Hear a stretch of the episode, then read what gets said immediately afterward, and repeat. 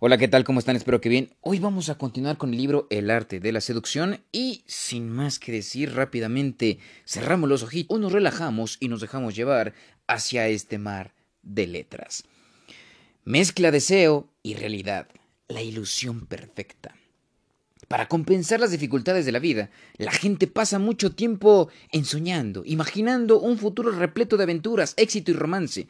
Si puedes crear la ilusión de que, gracias a ti, ella puede cumplir sus sueños, la tendrás a tu merced. Es importante empezar despacio, ganando su confianza y forjar gradualmente la fantasía acorde a sus anhelos apunta los secretos deseos frustrados o reprimidos para provocar emociones incontrolables y ofusca su razón. La ilusión perfecta es la que no se aparta mucho de la realidad, sino que posee apenas un toque de irrealidad, como al soñar despierto. Lleva al seducido a un punto de confusión en que ya no pueda distinguir entre ilusión y realidad. Fantasía de carne y hueso. En 1964, un francés de 20, años llamado Bernard Boriscott llegó a Pekín, China, para trabajar como contador en la Embajada de Francia. Sus primeras semanas ahí no fueron lo que esperaba. Boriscott había crecido en las provincias francesas, soñando con viajes y aventuras. Cuando se le destinó a China, imágenes de la ciudad prohibida y de los garitos de Macao danzaron en su mente. Pero ¿esta era la China? Comunista y el contacto entre occidentales y chinos era casi imposible en esa época. Boris Scout tenía que socializar con los demás europeos destacados en la ciudad y eran por demás aburridos y exclusivistas. Estaba solo. Lamenta haber aceptado el puesto y empezó a hacer planes para marcharse. Entonces, en una fiesta de Navidad ese año, un joven chino en un rincón atrajo su mirada. Nunca había visto un solo chino en esas reuniones. El hombre era enigmático, esbelto y de baja estatura, un poco reservado. Tenía una presencia atractiva. Boris Scout se acercó y se presentó. Aquel individuo, Shi Pei-pu, resultó ser autor de libretos para la ópera china, así como maestro de chino de miembros de la embajada francesa. De 26 años, hablaba un francés perfecto. Todo en él fascinó a Boris Scout.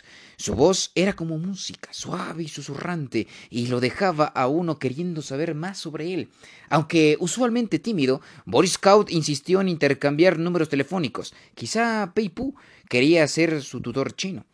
Se vieron días después en un restaurante. Boris Scout era el único occidental ahí. Al fin, una probadita de algo real y exótico. Resultó que Pei Pu había sido un actor famoso de óperas chinas y que procedía de una familia relacionada con la antigua dinastía gobernante. Para entonces escribía óperas sobre obreros, aunque dijo esto con una mirada de ironía. Empezaron a reunirse con regularidad y Pei Pu enseñó a Boris Scout los lugares de interés de Pekín.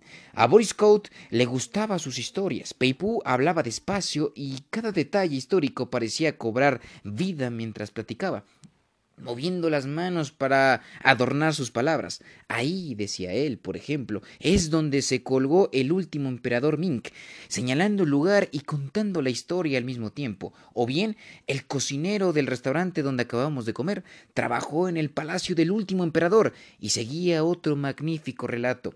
Pipu Hablaba asimismo de la vida en la ópera de Pekín, donde era frecuente que hombres interpretaban los papeles femeninos, lo que en ocasiones los volvía famosos. Se hicieron amigos. El contacto chino con extranjeros era restringido, pero ellos se las arreglaban para hallar maneras de reunirse.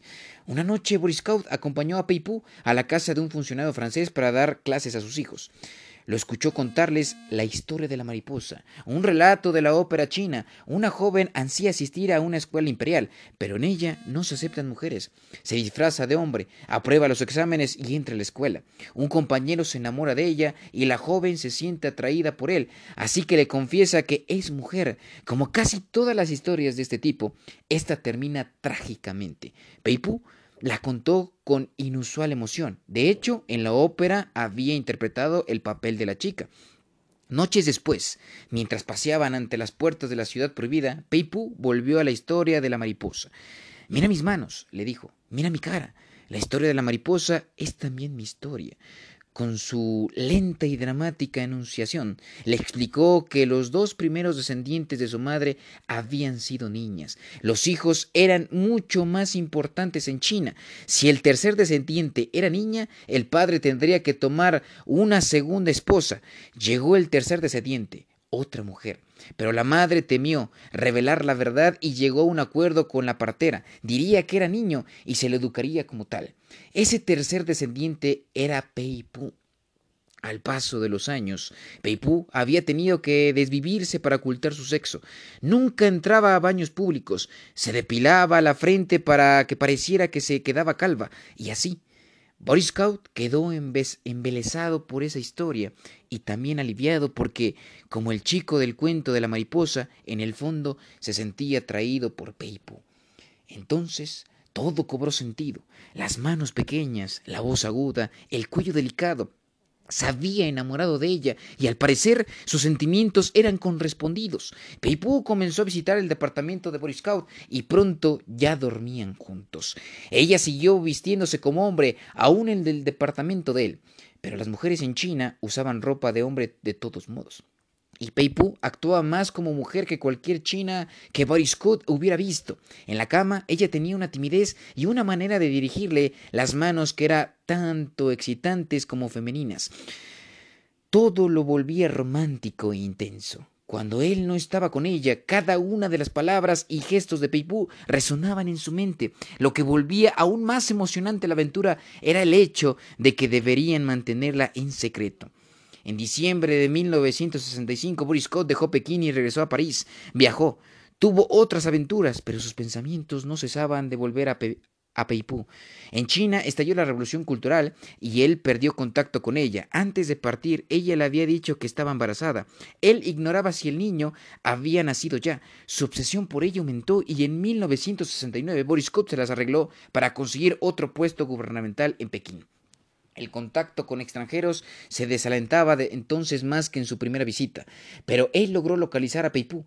Ella le dijo que había dado a luz un hijo en 1966, pero que, como se parecía a él y dado el creciente odio de los extranjeros en China, la necesidad de ella de mantener el secreto de su sexo había tenido que enviarlo a una aislada región cerca de Rusia. Hacía mucho frío allá. Tal vez su hijo había muerto. Le mostró a Boris Scout fotografías del niño y él notó en efecto cierto parecido. Las semanas siguientes se las ingeniaron para verse aquí y allá, y entonces Boris Scout tuvo una idea. Simpatizaba con la revolución cultural y quería sortear las prohibiciones que le impedían ver a Peipú. Así que se ofreció como espía. El ofrecimiento fue transmitido a la persona indicada y pronto Boris Scout robaba documentos para los comunistas. El hijo cuyo nombre era Brent Trant fue llamado a Pekín y Boris Scott al fin lo conoció. Una triple aventura colmada así la vida de Boris Scott, la tentadora Peipú, la emoción de ser espía y el hijo ilícito, al que quería llevar a Francia. En 1972, Boris Scott se fue de Pekín.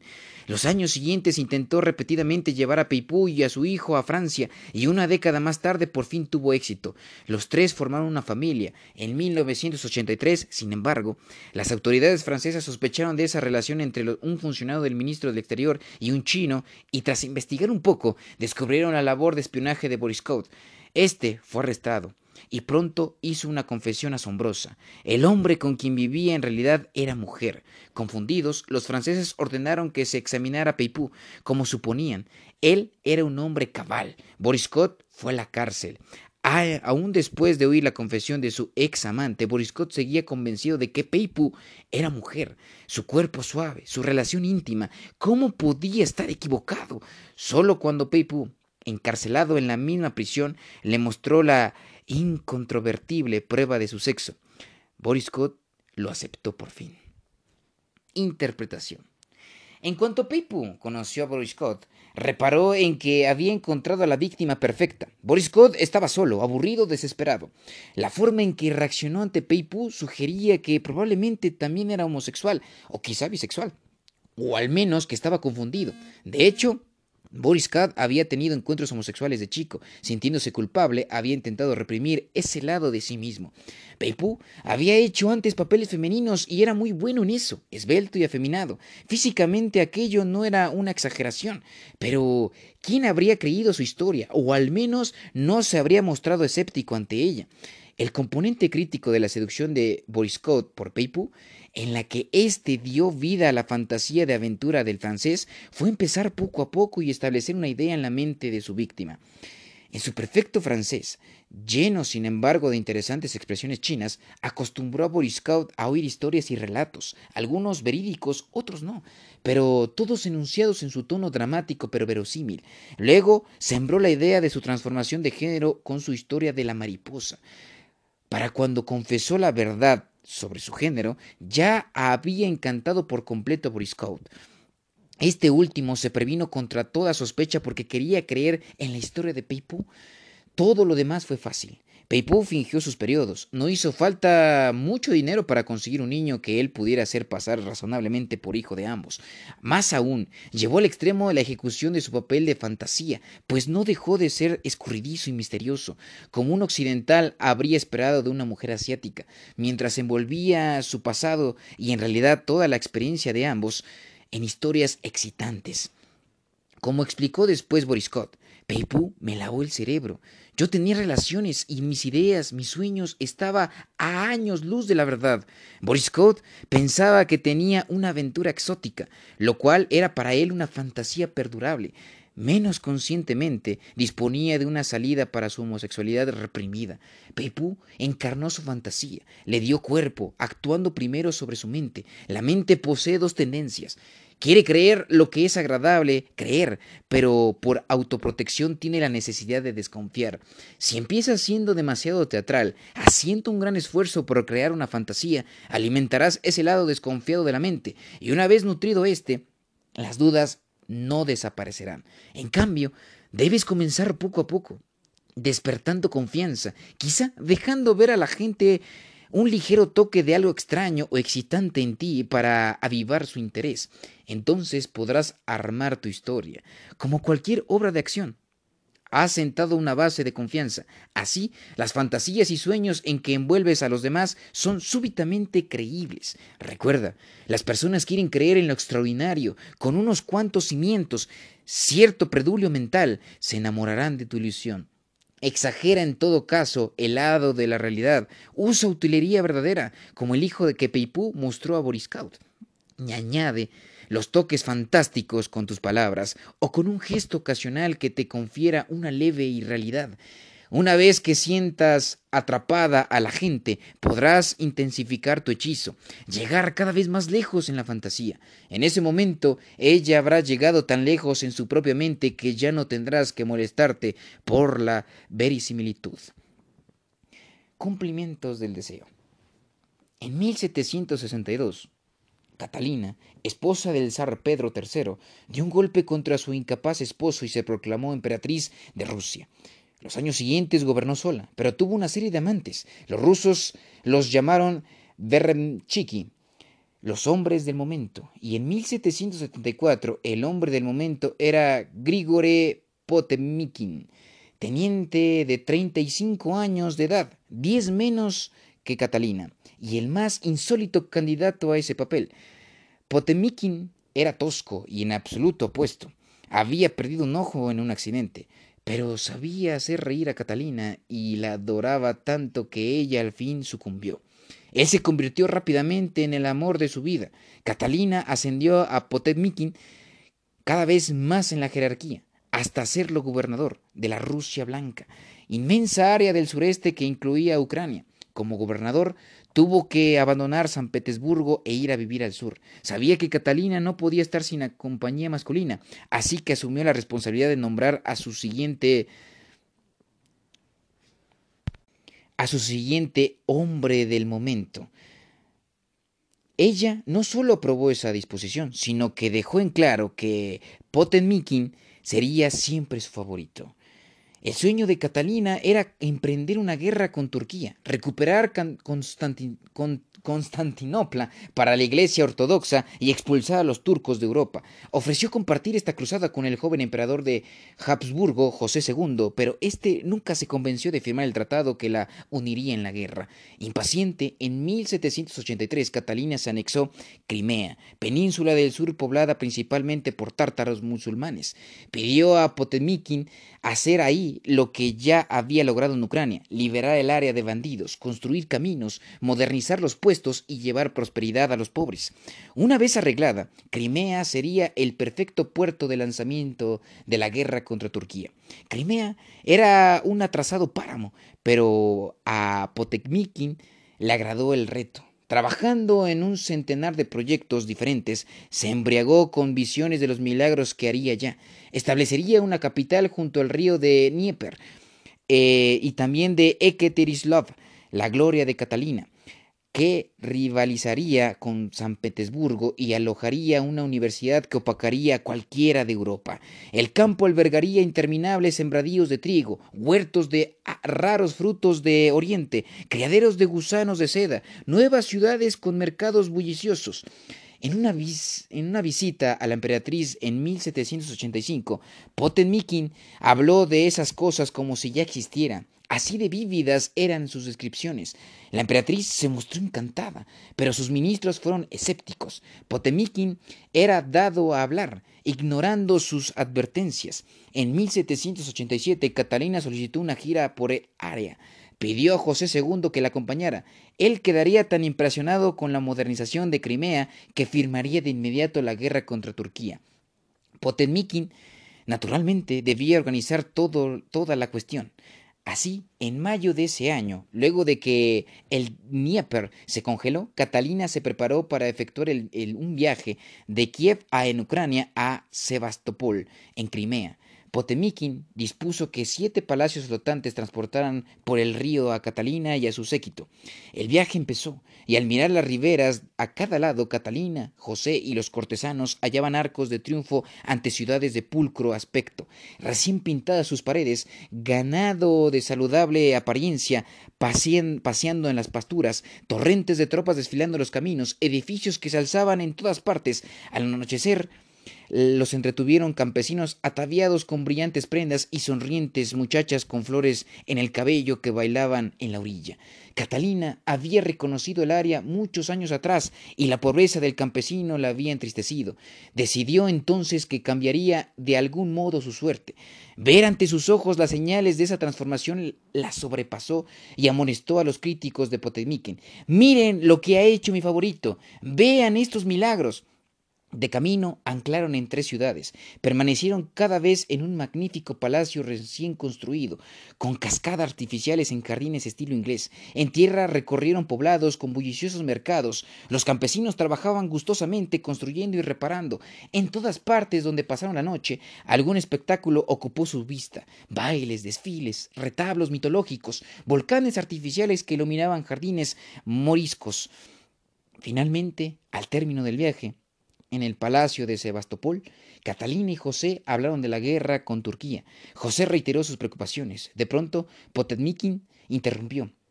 Tengo cien mil soldados esperando que les digan en marcha.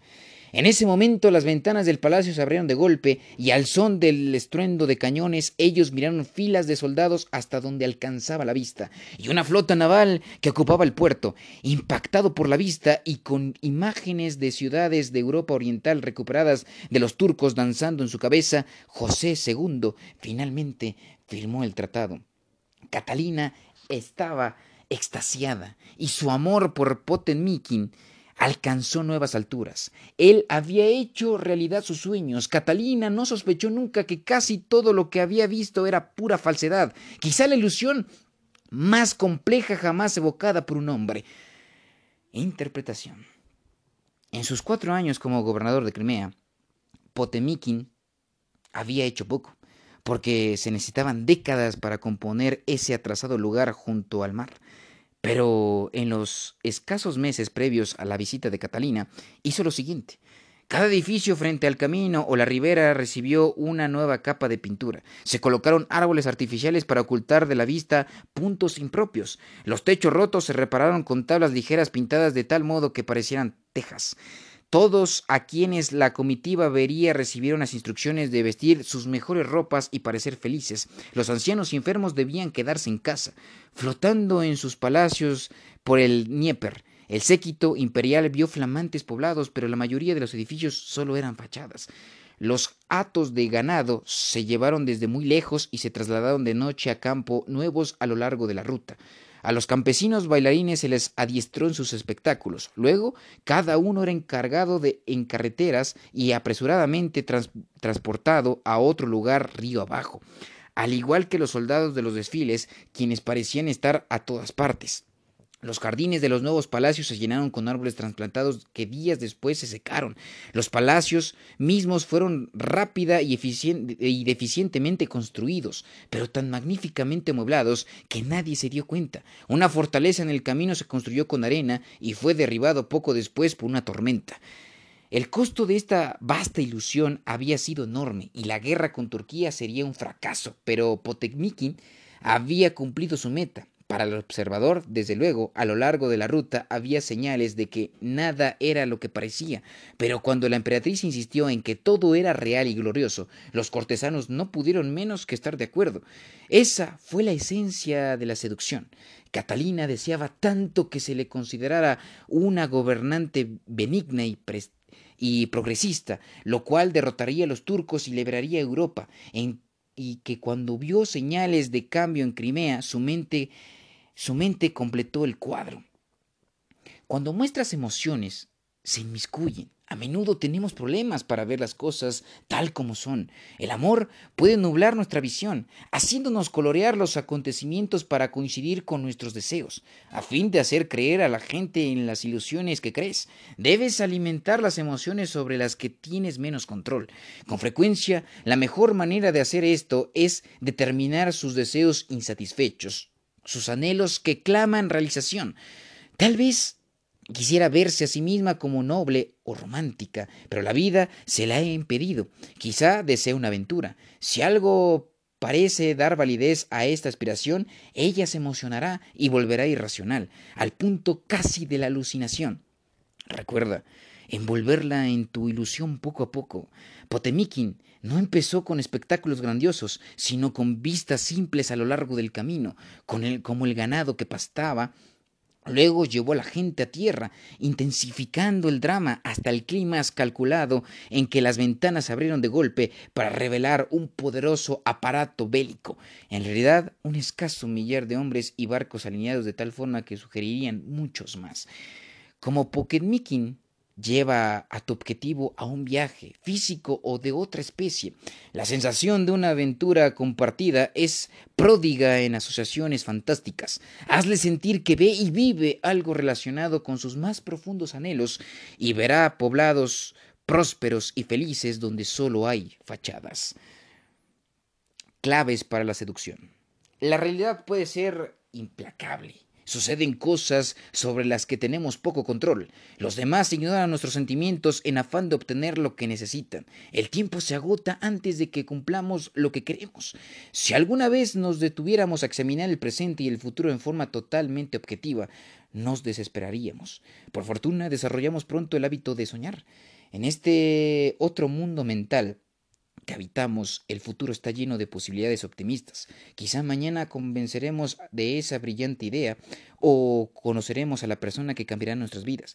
Nuestra cultura estimula estas fantasías con constantes imágenes e historias de sucesos maravillosos y felices romances.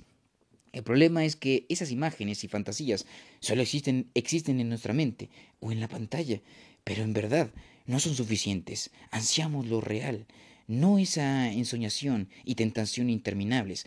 Tu tarea como seductor es dar cuerpo a la vida fantástica de alguien encarnando una figura de fantasía o creando un escenario que parezca a los sueños de esa persona. Nadie puede resistirse a la fuerza de un deseo secreto que ha cobrado vida ante sus ojos. Elige primeramente objetivos que tengan alguna represión o sueño incumplido, siempre las más probables víctimas de la seducción. Lenta y gradualmente forja la ilusión de que ven y sienten y viven sus sueños. Una vez que tengan esta sensación, perderán contacto con la realidad y empezarán a ver tu fantasía como algo más real que todo. Y en cuanto pierdan contacto con la realidad, serán, para citar a Stendhal acerca de las víctimas de Lord Byron, como alondras asadas en tu boca. La mayoría de la gente tiene una idea falsa de la ilusión. Como cualquier mago sabe, no es necesario fundarla en algo grandioso o teatral. Lo grandioso y teatral en realidad puede ser destructivo, al llamar mucho la atención sobre ti y tus ardides. Da en cambio la impresión de normalidad. Una vez que tus objetivos se sienten seguros, nada está fuera de lo común. Dispondrás de margen para engañarlos. Peipu no contó de inmediato la mentira sobre su género. Se tomó su tiempo. Hizo que Boris Scott se acercara a él. Cuando Boris Scott se, se prendó de su caso, Peipú siguió usando ropa de hombre. Al animar una fantasía, el gran error es imaginar que debe ser desbordante. Esto lindará en, el, en lo camp, lo cual es entretenido pero raramente seductor.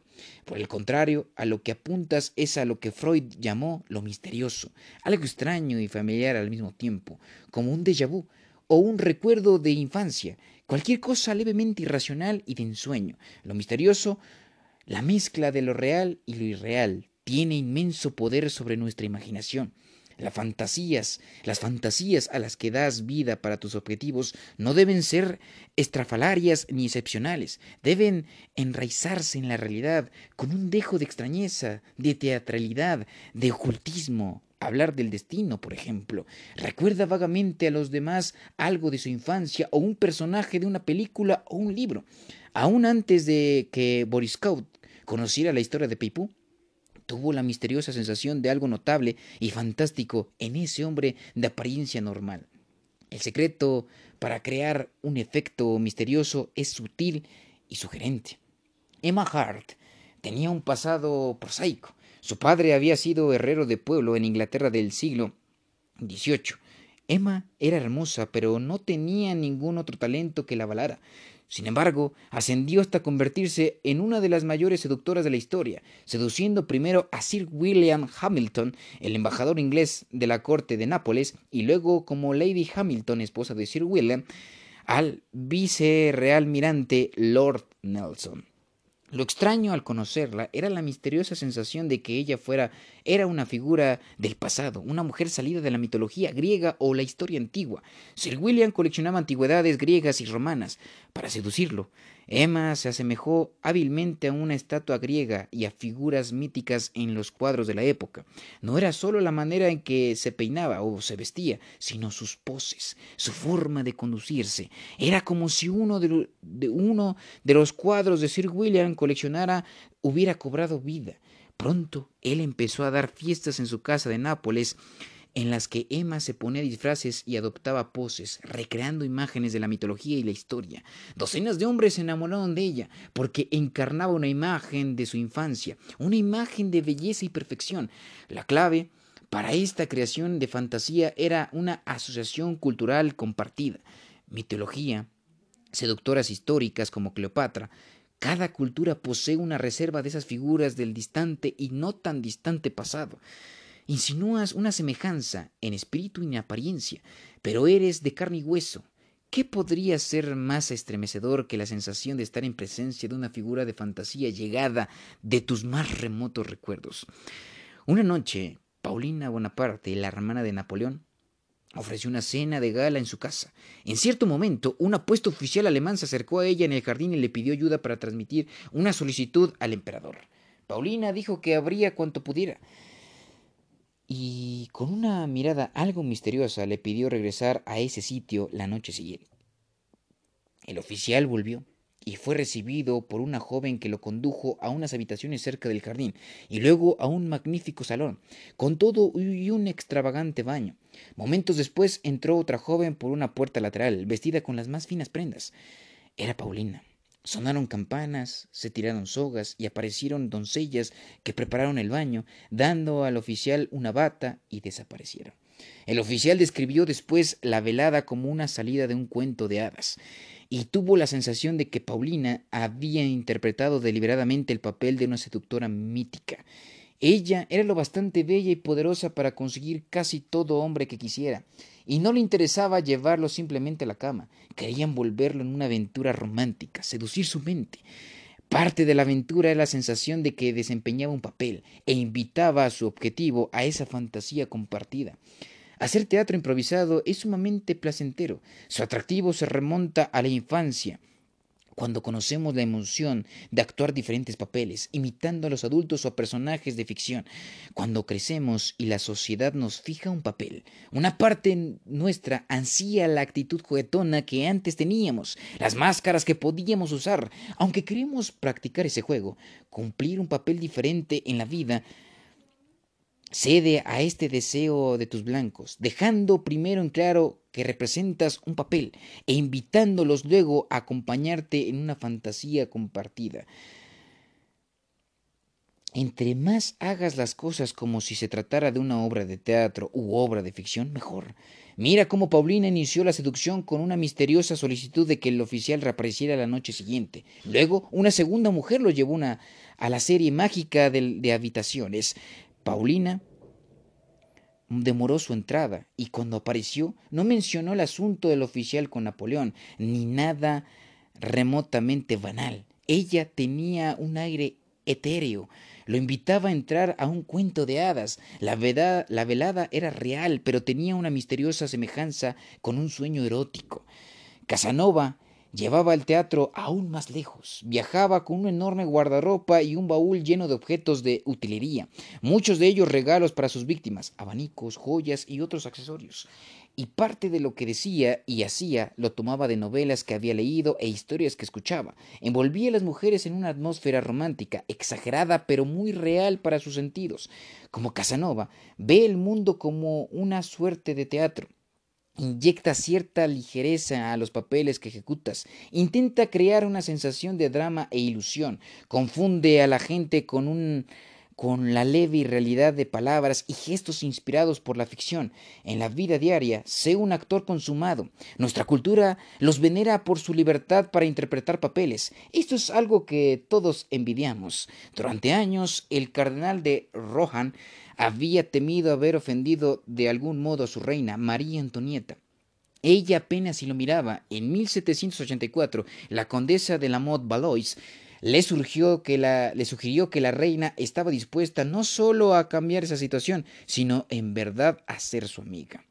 La reina dijo la Motte Valois se lo indicara en su siguiente recepción formal asintiendo con la cabeza en su dirección en una forma particular. Durante la recepción, Rohan notó en efecto un ligero cambio en la conducta de la reina hacia él y una mirada apenas perceptible a su persona.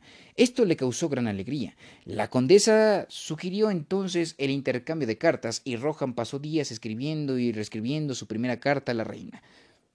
Para su deleite, recibió la respuesta. Luego la reina solicitó una entrevista privada con él en los jardines de Versalles. Roja no cabía en sí de dicha y ansiedad. Al anochecer se reunió con la reina en los jardines, se echó al suelo y besó la orla de su vestido.